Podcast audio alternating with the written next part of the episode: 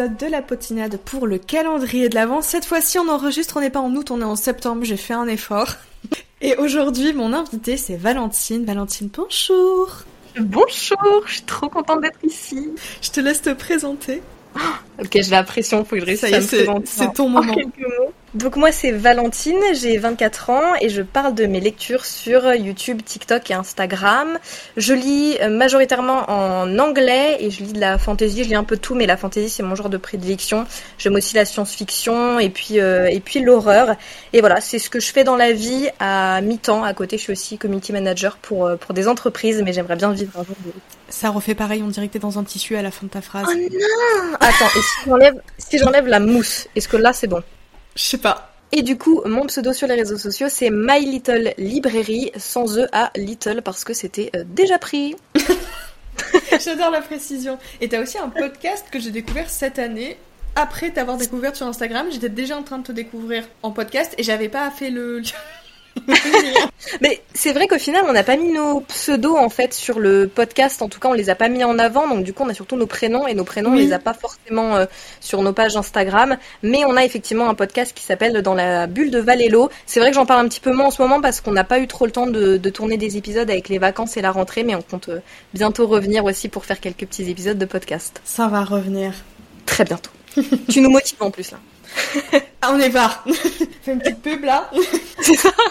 du coup, aujourd'hui, on est là avec Valentine pour parler de quelque chose qui nous casse la tirelire, mais qu'on adore quand même, le hardback. Et de toute façon, c'est annoncé dans le titre. Je sais pas pourquoi je veux faire un suspense, mais. Euh, et le hardback en France, c'est quand même quelque chose qui est assez récent. Toutes les deux, euh, on en achète plus ou moins beaucoup. Ouais, beaucoup trop, ouais. Oui, surtout septembre-octobre, là, j'ai, euh, c'est vraiment le, j'ai, j'ai euh, fait le total de mes précommandes. En septembre, je suis à 100 euros. En octobre, je suis à 150. Je me dis, mais Emma, ça, ça devrait être des économies euh, pour quand tu veux t'acheter une maison, en fait. Mais le, le divertissement n'a pas de prix, Emma, en fait. C'est ce qu'il faut se dire. C'est ce que je me dis. Je me dis, mon divertissement n'a pas de prix. D'accord, bah tu dirais, tu diras ça à la maison que du coup je pourrais pas m'acheter, d'accord? Ouais, ouais. ça marche, ok. Et euh, je sais que toi tu lis pas mal en anglais et je voulais euh, savoir ce que toi euh, tu Enfin, comment toi tu as vu l'hardback euh, arriver en France dans, ta manière de consommer? Puis ensuite, moi, je rebondirai là-dessus. Eh bah écoute, c'est vrai que moi, du coup, je suis de base une très grande consommatrice de hardback parce que, avec le fait de lire en anglais, j'y ai accès de manière un petit peu plus accessible et j'avais accès en, avant-première entre gros guillemets puisque c'est un format qui est hyper démocratisé euh, dans les pays anglophones. Et moi, j'ai toujours été une grande collectionneuse des beaux ouvrages, donc euh, c'est aussi pour ça que je me suis mise à lire en anglais parce qu'on avait accès à des plus beaux ouvrages entre guillemets pour un prix qui était moindre par rapport au livre français puisque pour le hardback on est entre 17 et on va dire grand maximum 30 euh, euros mais c'est plus entre 17 et 23 euros là où pour des livres brochés en France on est souvent autour du même prix donc je m'étais dit je me motive à lire en anglais comme ça j'ai accès aux livres avant leur sortie en France, euh, j'ai accès à plus de livres et en plus de ça, j'ai des plus beaux ouvrages. Et c'est vrai que là, récemment, on voit que ça se démocratise beaucoup en France. Et contrairement à beaucoup de gens, je trouve que euh, les prix pratiqués sont quand même dans la même vague qu'aux États-Unis pour un format qui se démocratise de plus en plus. C'est-à-dire que pour moi, c'est assez logique qu'au début, ça soit assez cher parce que c'est un format qui est assez récent. Mmh. Donc on est sur des prix, je crois que c'est entre 24 et 26, euh, 27 euros. Je me dis, pour un format qui émerge, ça me choque pas, même si je comprends bien que pour les, les petits budgets, euh, c'est énorme à sortir tous les mois. Bah oui, c'est sûr. C'est, euh, enfin, en plus, je me rappelle quand j'étais étudiante et qu'il commençait à y avoir euh, les premiers hardbacks. Moi, les premiers hardbacks que j'ai commencé euh, vraiment à, à, identifier comme ça arrive, tu sais, il y avait la collection Cranford qui sortait mhm. tous les Jane Austen, etc. Oui, dans les relais. C'est ça. Et alors ceux-là, du coup, ils étaient accessibles en termes de prix puisque c'est des, des livres qui sont tombés dans le domaine public. Enfin, c'est pas pareil qu'un nouvel auteur où t'achètes ses droits, quoi. C'est ça. Et, euh, et, du coup, c'est là où j'avais vraiment vu que tout le monde commençait à les acheter, qu'il y avait vraiment euh, ce, enfin, que en tout cas sur, le côté Bookstagram et Booktube, tout le monde commençait à, les avoir dans, dans, les bibliothèques. Bon, après, pour l'avoir lu euh, vers la version Cranford, là, que j'ai à côté de mes yeux, bah dis donc, euh, vous aurez pu au moins travailler un minimum le texte pour que ce soit compréhensible, parce que vous avez des fois toutes les deux pages. C'est chiant. Mais oui, c'est ce que j'avais vu, que la traduction était par contre euh, vraiment pas bonne, en fait. Ils avaient mis l'esthétique devant la qualité de, de l'ouvrage à l'intérieur, entre guillemets. Mais je sais même pas pourquoi ils ont pas acheté une traduction, hein, s'il y en a plein, et des bonnes. Enfin va pas me dire qu'il n'y avait pas de budget là. Enfin, c'est quand même beaucoup plus accessible que, que d'acheter une traduction d'une vie Schwab. Arrêtez de me mentir là, c'est bon, vous foutez de ma gueule. Et juste après ça, alors je me souviens, euh, je crois que j'étais en fac. Ouais, j'étais à la fac de Rennes dans mes études bibliothécaires. Euh, maintenant, je suis influenceuse. Il y a eu un. J'ai un peu dévié. Et euh, c'était un message que j'avais reçu de la maison d'édition de Saxus, n'est-ce pas Qui sortait le Prieuré de l'Oranger et qui m'avait proposé de le recevoir. Alors il le, il le, sortait du coup en paperback et en hardback. Donc paperback, pour ceux qui ne savent pas, c'est le, le, livre qui ne fait pas ce, le bruit de toc toc. Si le, bruit fait un, le livre fait un bruit de toc toc, c'est un hardback. Il hein. ne faut pas chercher midi à 14h. C'est ça. et, euh, et c'est là où j'avais vu vraiment que du coup, petit à petit, il y avait des livres qui commençaient à sortir soit en version intégrale. Chez J'ai lu aussi, ils commençaient à faire ça, tu sais, des séries qu'ils avaient fini de publier. Par contre, c'est écrit, très très très petit. Hein. Toujours, c'est horrible. Et t'as l'impression que le livre il vomit ses pages tellement que les pages sont compressées, collées entre elles. Ça, ils ont eu le mérite de le faire, mais sur le coup, je t'en mode, ah, excusez-moi, mais euh, j'ai pas de problème euh, pourtant pour euh, avec mes yeux, mais là, je doute. ouais, et j'ai vu que du coup, 2018, du coup, c'était vraiment leur année de, de où ils ont ouvert les portes de Saxus, mais au début, ils commençaient pas à, enfin, ils publiaient pas vraiment les livres qu'on a aujourd'hui chez eux. J'ai vu qu'ils publiaient pas mal de polar et thrillers. C'est ça, ouais. Et j'ai l'impression sur leur Instagram, tu vois pas ce passé-là, genre ils ont effacé. Non, mais de temps en temps, ils en sortent. Hein. Tu le vois, les pauvres. D'ailleurs ça fonctionne beaucoup moins sur euh, sur leur Instagram. Euh, j'avais regardé un petit peu pour comparer. Ils en sortent de temps en temps et en fait, malheureusement, c'est plus du tout leur public cible, je pense. Ben Donc ça, fonctionne moins bien. Mais de temps en temps, ils, ressortent un petit polar ou un thriller. Euh. Ouais, mais je trouve que c'est toujours connoté, soit dans la com, ça, c'est peut-être la com qui me fait douter. Toujours un peu fantastique, SF ou, euh, enfin, ou, ou, YA, alors que c'est pas vraiment du YA. Hein. C'est ça, mais en fait, ils ont, ils ont compris ce que les gens voulaient, je pense, en France. Ils ont, ils ont trouvé, bah, c'est eux qui ont fait un peu exploser, effectivement, le, le hardback en France. Mm, mm. Et ils ont compris qu'il y avait un public qui attendait énormément ce format-là. Je pense aussi avec l'essor de, de BookTok, par exemple, où de plus en plus, bah, les, les, personnes qui aimaient lire ont vu sur le, le TikTok euh, anglophone des personnes qui avaient des super beaux ouvrages. Et il y a eu cette envie de se dire pourquoi est-ce qu'on n'a pas la même chose en France? Et je pense que effectivement De Saxus est arrivé vraiment au, au, bon moment aussi avec le confinement en proposant des, des ouvrages comme ça euh, bah, pour le public français. Et tu vois 2018-2019 ça correspond à une ère aussi de Bookstagram où genre c'est pas qu'on il y a jamais pour moi d'énormes boom sur Bookstagram comparé à BookTok du moins mais, mhm. euh, mais à ce moment-là où ils ont commencé un peu à, se faire leur public là pendant les deux premières années, c'était vraiment là où euh, t'avais, euh, on, on, sortait un peu des sentiers battus, je trouve, pour les comptes Bookstagram. Enfin, quand je dis sentiers battus, c'est en mode, on avait des, des feeds très codés en mode un drap blanc et le livre que tu prends en photo, quoi, avec. je l'ai fait moi la première des photos bien saturées. T'as l'impression que vraiment, au plus je voyais la photo cramée possible, au plus je la trouvais belle. je on va dire que j'étais jeune, hein. on va dire ça. On a tous changé nos, nos filles de huit fois depuis, et quand on revient à ce qu'on faisait en premier, on était là, oulala aïe, aïe. Et puis après, j'avais fait, tu sais, j'avais fait l'inverse, j'avais fait la version bien dark. Mais du coup, tu voyais rien sur la c'est comme les phases de mode. On a tous eu nos phases, tu vois, on a ah testé des trucs et quand on y revient, on se dit euh, aujourd'hui, euh, je, remettrai plus jamais ça. Je pense que j'ai eu la phase comme Angel et puis ensuite j'ai eu la phase emo. C'est ça, la phase sombre. C'est ça. Euh, j'ai l'impression qu'ils ont vraiment compris les codes qu'il y avait parce que sur Bookstagram, moi je m'en souviens que je suivais pas mal de comptes qui montraient, tu sais, les fameuses box Fairy Loot là. Ouais. Les très très très belles et, et c'était des trucs qui étaient hyper difficiles à avoir et très souvent je trouve qu'il y avait comme une alors je dis mode, mais c'est pas forcément péjoratif, hein, où euh, on suivait des, des, créatrices euh, françaises, alors créatrices parce qu'il y a majoritairement des filles, euh, qui du coup présentaient ces beaux livres et tout. Et du coup, ben, moi, vu que je lisais pas en anglais, qu'on est quand même beaucoup en France à mal parler l'anglais, il y avait comme une espèce de hype autour parce que le livre était super beau et tout, et que bah, nous, ça servait à rien qu'on l'achète parce que bah, tu veux qu'on comprenne quoi à part le titre et du coup, j'ai vraiment l'impression que De Saxus a repris ces codes-là et qu'ensuite, euh, je sais pas si c'est le coup du sort, mais genre BookTok est arrivé et ça a fait un espèce de buzz mais énorme. C'est ça, mais je suis complètement d'accord. Je pense qu'il y a eu tout ce côté, euh, la beauté des éditions collector et euh, et à voir les réactions des gens là-dessus, ils se sont dit il y a vraiment quelque chose à faire et c'est eux qui ont été effectivement les plus réactifs. Je crois qu'au début aussi il y avait Rivka euh, qui faisait en fait, oh des reliés, mais ils en font beaucoup moins. Enfin, je vois pas trop d'actualité maintenant euh, Rivka. Mais ils ont pris, je pense, un sacré coup dans la tronche et je pense que c'est toujours compliqué pour eux de.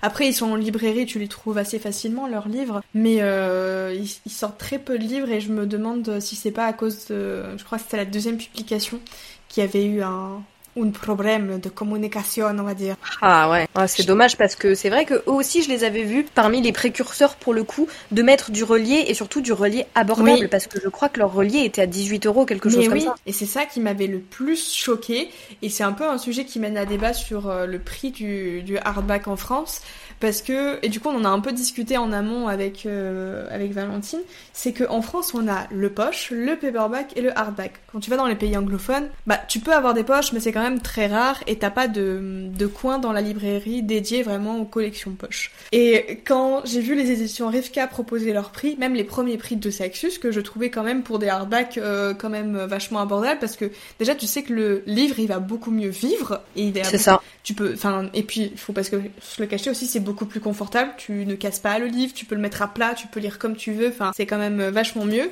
Et quand tu vois la différence entre, euh, enfin le peu de différence plutôt qu'il y a entre un brochet et un hardback, des fois je comprends euh, que les gens gueulent un peu, et moi la première des fois quand bah des fois que je vois que mon ancien PKJ est à 20 balles et que le hardback que je viens de me prendre, je sais pas, chez Rajo est à 22, je me dis bah enfin aïe, non mais c'est ça. Et, et, la différence de prix, elle est, elle est tellement plus grande aux États-Unis, sachant qu'aux États-Unis et en Angleterre, ils publient d'abord toujours le hardback, donc le relié en premier. Et une fois que les ventes commencent à baisser, ils sortent le brochet parce qu'en fait ils veulent vendre ce qui se vend le plus en premier. Mais donc il y a la première vague de hardback. Ensuite ils passent au brochet et il y a une, une différence de prix qui est beaucoup plus grosse, c'est-à-dire qu'on est à peu près à 10 euros d'écart entre le, le relié et euh, le brochet. Et c'est ce qui fait qu'en fait ça s'adresse à deux budgets complètement différents alors qu'en France, au final, le prix il change pas parce que le prix du livre de base pour un brochet est beaucoup plus élevé qu'aux États-Unis, et c'est pour ça qu'on a l'impression que ça coûte plus cher parce qu'on paye déjà cher en fait pour un, bah brochet. Oh, mais c'est énorme. Enfin, quand je vois, alors je j'aime le fait que euh, le poche soit quand même à un prix euh, très accessible, et des fois, tu sais, euh, c'est souvent vers l'été d'ailleurs. Tu sais, il y a des offres trois poches achetées, l'autre offert ou un truc comme ça là. C'est ça. Ouais. T'as des lots. Ça, c'est vraiment bien parce que du coup, ça ça renforce l'accessibilité à la culture en France qui est quand même je trouve, euh, plutôt bien par rapport à d'autres pays, du moins. Et, Complètement euh, d'accord avec toi. Et mais, enfin, quand même, quand je vois le peu de différence entre un brochet et un hardback, je me dis, mais enfin, certes, ok, vous avez pas fait ça tout de suite, mais euh, j'ai du mal à le justifier, tu vois. Ouais, mais je comprends, mais moi, ce que, je me dis aussi, c'est qu'en fait, en France, du coup, il y a le poche qui est pas cher, bon, qui paraît bien après, effectivement, mais ça, c'est comme aux États-Unis, ils vont bah mettre ce qui se vend le plus cher en premier et ensuite, ils vont mm. mettre ce qui se vend le moins cher, mais en fait, ils se disent, comme il y aura toujours l'offre la plus accessible, bah, on peut se permettre de mettre un ouvrage plus travaillé à un prix plus cher, sans le mettre trop cher non plus, parce qu'après, bah, les gens peuvent pas se permettre. On le voit par exemple avec euh, la maison d'édition, je crois que c'est Monsieur Toussaint l'ouverture. Oui, ah, c'est trop beau. Eux, ils font des très beaux ouvrages, mais c'est plus dans le luxe et du coup, tout le monde ne peut pas acheter les collections. Donc je pense qu'il y a ce truc de se dire, on veut faire du collector, mais du collector abordable pour que les gens l'achètent quand même, mais pas trop abordable pour qu'on puisse quand même dire que c'est des éditions limitées, donc que les gens bah l'achètent plus vite. Il y a tout ce truc compliqué de marketing, je pense, qui joue effectivement énormément. Ça va être un sac de nœuds. Et puis du coup, là, tout le monde est en train de se mettre à, la page toutes les maisons d'édition sont en train de, en gros, leurs euh, grosses euh, affiches, enfin leurs best-sellers, etc. Ils sont tous en train de sortir les éditions euh, collector, quoi, reliées, etc. Mais du coup, toi, tu veux forcément ta version collector qui est super belle, alors que t'as déjà tout le brochet et t'as un espèce de micmac qui se fait. Par contre, le nombre de fois où j'ai vu le mot problématique. Ouais. Alors je dirais pas que c'est problématique, mais alors le nombre de fois où c'est ressorti, bah, principalement sur TikTok parce que c'est quand même, c'est un peu le, le nouveau Twitter quoi. Ouais. maintenant, faut dire X, mais j'aime pas dire X, ça me fait bizarre. Ah oui, non, ça fait bizarre. je n'apprécie pas non plus. Euh, le jour où on m'a changé la vignette sur mon téléphone, vraiment, j'ai pas compris. J'ai pas vécu. C'est notre application. J'ai pas, pas compris.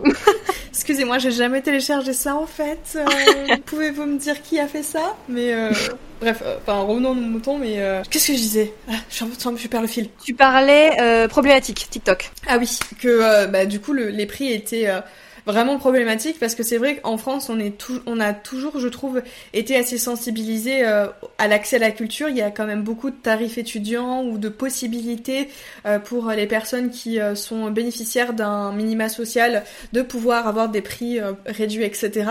Et je pense que du coup, bah, la pilule, elle est très mal passée quand tu passes.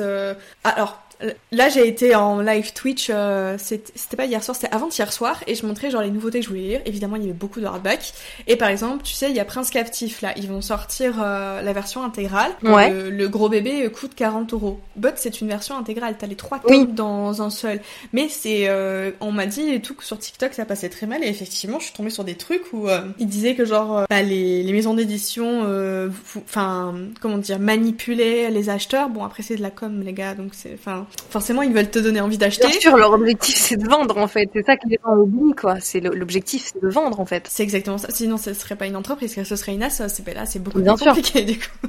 Mais euh, mais du coup après quand je compare aussi à d'autres livres, tu vois, quand je vois, j'adore cette série, j'adore cette maison d'édition, c'est d'ailleurs la même, Brajlon, qui publie Le Pont des Tempêtes. Quand je vois le prix du Pont des Tempêtes, il y a un seul tome. Je me dis, écoutez. Par rapport au pont euh, au Pont des Tempêtes, là où aux États-Unis en fait sur les hardbacks c'est des hardbacks très classique. Mis à part les éditions Fairyloot et tout, c'est des abonnements spécifiques. Là, c'est mm. moins cher, je trouve, en sauf si t'es en France, bien évidemment. Mais sur les hardbacks classiques aux États-Unis, tu vas rien avoir sur le hardback. Généralement, tu vas avoir juste ton titre sur le dos, pas de jaspage. Là, tu payes plus cher, mais du coup, t'as un jaspage, t'as un dessin sur la couverture, t'as aussi euh, des N-pages, ce que t'as pas du tout, euh, je sais pas comment ça s'appelle euh, en français, les, les dessins que t'as quand t'ouvres le livre, sur ah la page de garde, entre guillemets. Et t'as aussi des incrustations sur le reliant lui-même, et t'as une jaquette réversible. Il y a aussi ce truc de, il y a vraiment une différence aux États-Unis où ton hardback classique aux États-Unis, il a rien de différent avec mon brochet, sauf qu'il est, il est solide en fait. Là, ils font vraiment des éditions collector où il y a le, le fan art, le jaspage, et je suis d'accord que c'est cher et je comprends les gens qui critiquent. Mais tu vois, par exemple, pour revenir sur le, le prince captif, moi là, je comprends pas que les gens s'énervent à partir du moment où il y a le livre en version plus accessible. Là, l'intégrale de 40 euros, il s'adresse aussi aux fans, aux ceux qui aiment l'ouvrage et qui ont envie d'avoir un collector. Tu n'as pas à acheter l'ouvrage collector si tu n'en as pas envie. Moi, ce qui, ce qui me pose problème, c'est si on te propose un ouvrage collector et qu'on te propose pas la version accessible. Oui. Là, c'est problématique. Si t'as une version accessible du livre moins cher en français, pour moi, il n'y a pas de souci à proposer une version plus chère, plus jolie, pour ceux qui sont prêts à mettre le budget. Mm, mm. Et c'est vrai que quand tu vois genre les Harry Potter, le nombre de versions qu'on a eues et qui sont souvent assez onéreuses, quand même, je me dis, j'ai jamais vu, bon, hormis autour de l'autrice des problématiques, mais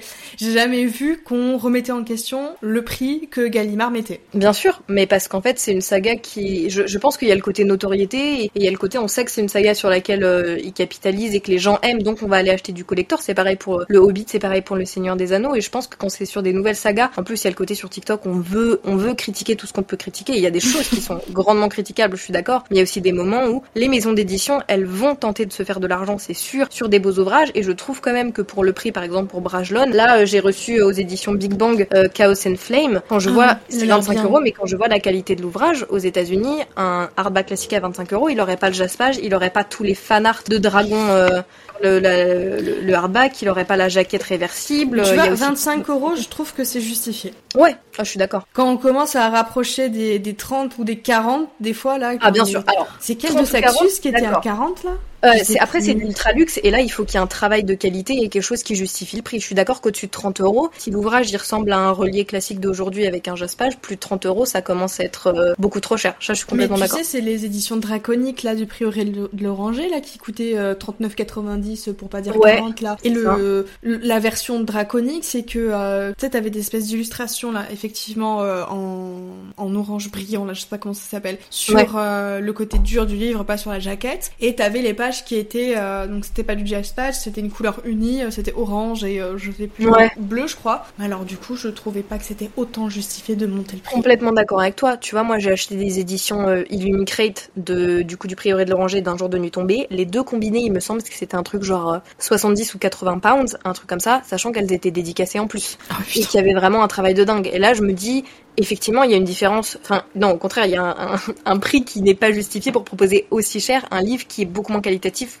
que ceux que j'ai reçus de la part d'Illumicrate, par exemple. Il y a une maison d'édition que j'aime bien quand ils font des éditions collector, c'est Bookmark. Je sais pas si t'as des livres de chez eux. J'en ai pas de chez eux, mais je vois de quoi tu parles. J'avais pris la toute première fois en plus que j'ai acheté chez eux, c'était une box de à 170 euros quand même, des accords corrompus, donc c'est de Kelly Sinclair, et donc 170 euros la box, donc ça comprenait évidemment plusieurs goodies. On avait, je crois, trois ou quatre fan art, plusieurs marque-pages, tout est dédicacé. Euh, on avait deux trois objets Genre, je sais plus ce que c'était. Je sais que j'ai deux petits personnages dans ma bibliothèque et j'ai perdu un autre objet qu'on avait eu.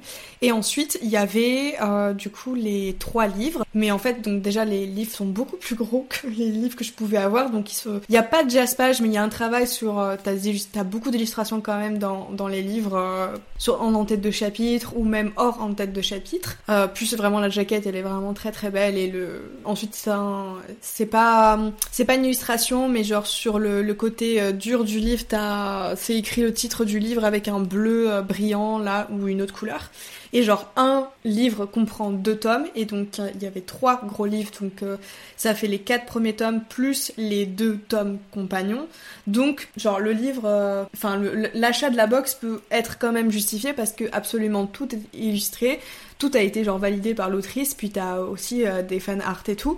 Et les livres, si je me trompe pas, je crois qu'ils sont à 40 euros sur euh, le site de Bookmark ou 45, mais genre un tome, enfin un livre, c'est deux tomes. Donc ouais. euh, pour un hardback euh, où il y a juste pas de jaspage, mais il y a plein d'illustrations dans le livre, je me dis ok ça va. Mais du, donc des fois quand je vois des, des livres qui sortent à des prix, mais enfin je me dis mais enfin comment ils font leur grille? Ah non, mais t'en as, c'est approximatif, hein, franchement. Mais, mais même sur, euh, sur des brochets, je sais que parfois j'en reçois ou j'en achète des livres. Ils vont faire la même épaisseur ou être moins épais que d'autres, et t'en as qui vont être à 25 euros contre 17 pour la même épaisseur, voire le livre à 25 euros est plus petit, tu vois. Tu te dis ah parfois c'est aléatoire, ou alors je pense qu'ils font leur étude de marché, ils se disent on est sur un public qui est prêt à mettre autant, eh ben on va mettre autant et puis et puis voilà ceux qui achètent achètent et en fait ils se posent pas plus de questions malheureusement tant qu'ils savent que ça va se vendre euh. mais je pense que de toute façon là en France les maisons d'édition ils sont tellement en train d'essayer de rattraper un retard qu'ils disent de toute façon il y a l'effet rare tu vois qui va se mettre euh, en route pour le, le, client ils vont un peu tous partir à la chasse aux livres rares et du coup c'est un peu euh, le prix qu'ils veulent quoi enfin c'est ça et et, et, moi c'est le truc qui m'énerve un petit peu avec De Saxus je l'avoue c'est leur côté de capital sur le mot édition, enfin sur les deux mots édition limitée. Ouais. Alors qu'ils rééditent très souvent. Et c'est vraiment dire, on vous fait un truc rare, foncez, foncez, il y en aura pas beaucoup, ils seront revendus à 200 balles sur Vinted, pour vous dire au bout de 6 mois, un an, finalement on réédite. Ça, j'ai du mal avec ce genre de... J'aime bien les éditions de Sexus, j'achète leurs livres et il y a plein d'autres maisons qui font pareil, mais c'est vrai que souvent je les vois faire ça et je me dis là c'est pas très correct parce qu'en fait ils savent qu'ils vont rééditer et ils disent bah attention on fera pas de réimpression, les gens achètent et ensuite 6 mois après ils, ils en remettent en vente quoi. C'est ça. Ça, c'est. Euh, j'avoue que je. c'est ben, Ils l'ont fait pour le prieuré de l'Oranger, ils les avaient fait pour les euh, Sarajimas, là. Comment ça s'appelle, la saga, là euh... Un palais d'épines de rose Non. Glass Crescent City. Bah oui, j'ai dit, les deux autres qui sont pas publiés par c'est la martinière. Ah, c'est pareil ça. La martinière, là, le, un palais d'épines de rose, ils l'ont fait en hardback, là, sans jaquette. Euh, le prix, je sais plus combien c'était, ça m'a fait un peu étonné. Ouais, puis ils étaient pas très beaux, honnêtement. Je suis désolée. Euh, ah, je, je, préfère largement leurs éditions de Keleana, la Throne of Glass, qui sont beaucoup plus jolies en brochet que les éditions collector qui nous ont foutu de un palais d'épines et d'or. Là, je suis d'accord que le prix n'était pas justifié. Non, et puis en plus, il y a, enfin, je crois que le seul truc que j'ai vraiment vu qui changeait par rapport au paperback, c'est qu'ils ont rajouté du doré sur la couverture. Oui, c'est ça. Ah, mais c'est la même couverture. Et en plus, je trouve que la, qualité du relié faisait cheap. Enfin, la ah matière euh, vinyle et tout, c'est, pas, c'est pas possible. Ça faisait très livre jeunesse. Euh, quand tu vas au troisième apparemment, c'est plus très jeunesse, finalement. Non, du tout. Bon après même les tomes d'avant, ça faisait pas très jeunesse. Il y a toujours eu des scènes euh, assez olé olé quoi. Le premier tome, il y en a non, mais à partir du, ah. du deuxième tome, il y a des scènes. Euh, il y a des scènes. Euh, voilà, c'est à partir. Mais c'est à partir de là que j'ai pas lu. Voilà. tu loupes le meilleur. oh, c'est dommage. faut que je la relise, mais euh, il y a tellement. Enfin bref, il y a tellement de choses qu'il faut lire que machin. Début ah ouais. Ah, un, un jour, j'y arriverai. C'est ça. Ça me fait penser. Hier soir, j'ai reçu un, commentaire sur une vidéo book haul qui me dit Mais une question, Emma. Tu comptes tous les lire? Genre vraiment un, jour, un jour peut-être, c'est l'objectif. On se dit peut-être. Euh, je pense que quand je vais décéder, euh, il y aura beaucoup de livres que je n'aurai pas lus. vu comment c'est parti, c'est possible. oui, mais tu vois, ils auront, ils auront été aimés quand même, tu vois. Ils auront eu leur place dans ta bibliothèque, aux côtés de livres que tu, tu chéris, que tu choisis. Moi, c'est ce que je me dis. Je me dis, ils auront une belle vie. T'essayes vraiment d'apaiser ton cœur en disant 100%. Est-ce que tu pourrais me dire euh, si tu as déjà acheté de préférence, mais je crois que tu l'as un peu dit au début du podcast, un livre de préférence hardback en, en anglais que plutôt en France par rapport au prix ou genre vraiment que tu as vu qu'il y avait une grosse différence tu, Complètement. Dit, euh, ça vaut pas la peine. Complètement. Euh, je sais que j'achèterais, euh, j'achèterais quasiment toujours. En... en fait, et puis il y a aussi le côté, je préfère le lire dans la langue originale, mais il y a beaucoup de mhm. livres. Euh, bah, en fait, les SP, il y en a certains que je demande pas parce qu'en fait, je les ai déjà lus en VO, parce que je voulais les lire en anglais ou parce qu'effectivement, ils sont moins chers. Enfin, tu vois, quand j'ai le choix entre un brochet en anglais qui est à 12 euros et sa version française qui est entre 17 et 22 euros, bah effectivement, sauf si l'objet est très beau, parce que j'avoue, je suis, enfin voilà, je, je collectionne aussi, donc si le livre est beau, je vais aussi préférer peut-être le côté un peu esthétique, mais sinon je vais je vais préférer faire euh, des économies et prendre le livre qui est moins cher. Donc oui, c'est pour ça que les on va dire 60% des livres que j'ai dans ma bibliothèque sont en anglais, aussi pour cette raison-là parce qu'en fait ça me coûte beaucoup moins cher. Je trouve aussi beaucoup plus facilement des hardbacks d'occasion en anglais que j'en trouve en français vu les prix qui sont pratiqués en France sur Vinted. Donc euh, donc ouais, j'aurais tendance à privilégier le, hardback en anglais au hardback en français euh, pour une question de prix et pour une question de langue. Ça me fait penser quand je cherchais Crescent City, donc qui n'avait pas encore réédité. Sur Vinted, un jour, je l'ai trouvé à 1200 boules parce qu'il était dédicacé. C'est une, franchement, c'est une, une folie. Et, moi, ce que je me dis, c'est que les éditions. Mais sache que moi, j'ai des éditions collector de Crescent City et euh, bah, Crescent City 1 et 2 en VO signé par Sarah Jemas, donc des éditions ultra collector, pareil, illimicrate que tu peux pas acheter en fait de base, sauf tu si l'as vendu 2000 boules. non, mais elles sont vendues que à 250. C'est ultra cher, mais elles sont vendues que à 250 euros. C'est-à-dire que tu peux trouver des éditions à la base en français non dédicacées de Saxus plus cher que des éditions ultra collector euh, illimicrate dédicacées par l'auteur. Il y a vraiment des gens qui achètent, hein, ça veut dire, hein, s'ils mettent, euh, ah, mais bien sûr. mettre en vente. Oh là là. Mais bien sûr, je pense qu'il y a des gens qui achètent parce qu'en fait, il y a aussi le truc si t'es un grand fan d'une saga. Moi, je, je mettrais absolument pas ce prix-là dans, dans des ah, livres. euh, c'est pas possible. Mais il y a des gens, ils sont un grand fan, tu leur dis ça sera jamais réédité. C'est des grands collectionneurs. Et bah, il va se dire, ah, c'est mon autrice préférée, je collectionne tous ses livres, je l'achète, ça me coûte 200 balles. Et pour voir ensuite que la maison d'édition, elle le, elle le réédite à, à Si jamais il y a des, des, grands fans de certains auteurs publiés chez De Saxus qui nous écoutent, attendez six mois, ça va être republié, hein. Vous inquiétez pas. Hein. Bon courage pour votre cœur. les gars. oui, parce que sinon, euh, oh là là, mon dieu. Bon, en tout cas, pour euh, clôturer ce podcast, je pense que je peux dire qu'il va vraiment falloir que je reprenne des cours d'anglais euh, drastiquement vite pour pouvoir faire des économies sur le prix des livres parce que j'en ai marre. Franchement, moi, si je te dis, si tu veux commencer par un livre, commence par l'or Olympus. Franchement, c'est le, ah mieux à commencer à lire en anglais parce que t'as les images et tu bah connais un peu l'histoire à force. J'avais euh, commencé euh, l'année dernière à relire, euh, enfin à lire des graphiques en anglais. J'avais commencé par lire déjà des trucs que je connaissais et après j'avais lu des trucs de Rainbow Rowell en graphique. Ça c'est bien ça. Donc c'est des c'est des il y a très peu de texte ou alors c'est vraiment très imagé donc tu comprends même si t'as un doute. Mais par contre, roman en tant que tel, je m'y frotte pas encore. Ah, mais c'est dur. Mais t'as raison, fait progressivement et qui sait, un jour, tu pourras acheter plein de livres en, anglais. Je serai bilingue. Ah ouais. J'y crois. Rêve. Merci. bon, en tout cas, c'est la fin de ce podcast. Merci beaucoup, Valentine, d'avoir participé, de nous avoir fait part de ton savoir hardbackesque. Ça veut rien dire. Ok. Bah, merci à toi de m'avoir invité, surtout. Ah oui, j'ai oublié de te dire au début du podcast. Je te laisse le mot de la fin. Oh, oh mon dieu, mais je veux dire quoi? J'ai le mot de la fin. Euh... Oh, je panique. Je suis. il fait chaud là. Euh... Je sais pas, qu'est-ce que. Il est quand ton prochain épisode après celui qu'on filme quand tu l'auras posté? Bah, il y a pendant le calendrier de l'avant, il y en a. Tous les jours, c'est ça? Oui, oui. Donc, je peux te dire. Euh... Et retrouver Emma dès demain pour de nouvelles aventures livresques. Waouh J'ai chaud Merci beaucoup Valentine. Des bisous à tous. Bah, merci à, à toi. Donc tu laisses à la fin s'il te plaît.